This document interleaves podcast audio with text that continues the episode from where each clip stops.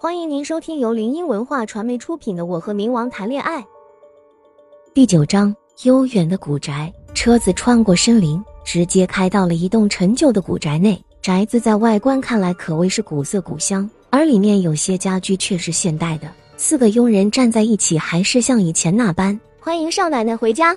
我干笑道：“呃，呵呵，那啥，我不是你们认错人了。”话落，腰间被一只有力的大掌抱住，他坚定不移道：“你就是朕的女人。”我头黑线，这个男人怎么这么霸道啊？钱刚踏进屋子内，就可以看见大厅桌子上的饭菜，当下内心就是想：卧槽，这么多菜！凳子被仆人拉开，示意我坐到上面，道：“少奶奶请坐。”我坐到上面之后，他又帮宫梅拉开椅子，刘管家坐在我的对面。宫梅看着我，揉了揉我的头，宠溺笑道：“吃吧。”刘管家看着宫梅的举动，夸张道：“嗯，杀狗了，大家快跑！”说罢，掰了个鸡腿，便飞也似的跑出去了。感情这刘管家还挺可爱的啊！我脸上溢着笑意，白了宫梅一眼，开始吃饭。现在正好是中午，吃完可以睡一个美美哒的觉呢。听着雨声睡觉老香了，特别是这种冷冷的时候。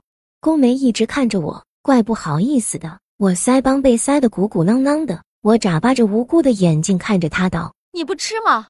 别噎着了。”他嘱咐道。说罢。夹了一块肉放进嘴里嚼着，举止优雅。再看看我自己，顿时觉得尴尬。不过吃饭嘛，最重要是开心呀。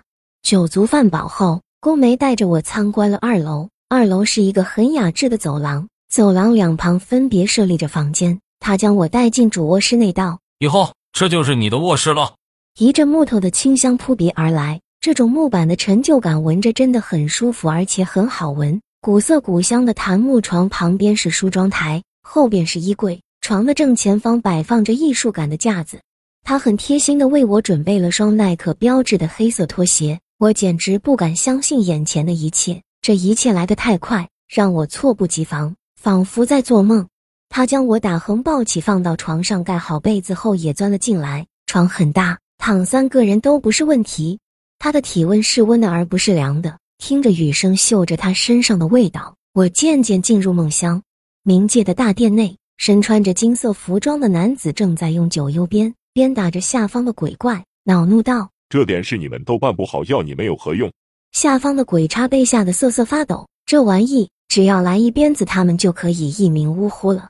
还好他身边的女人及时呵斥道：“白儿，你要是将他们都杀死了，那冥界可就没有鬼差了呀。”以前本来有两种鬼差的，一种黑白，一种摆渡人。可惜现在已经几乎看不到摆渡人的身影了。传闻冥王暴力，动不动就拿鬼差出气，哪个不怕死的敢去啊？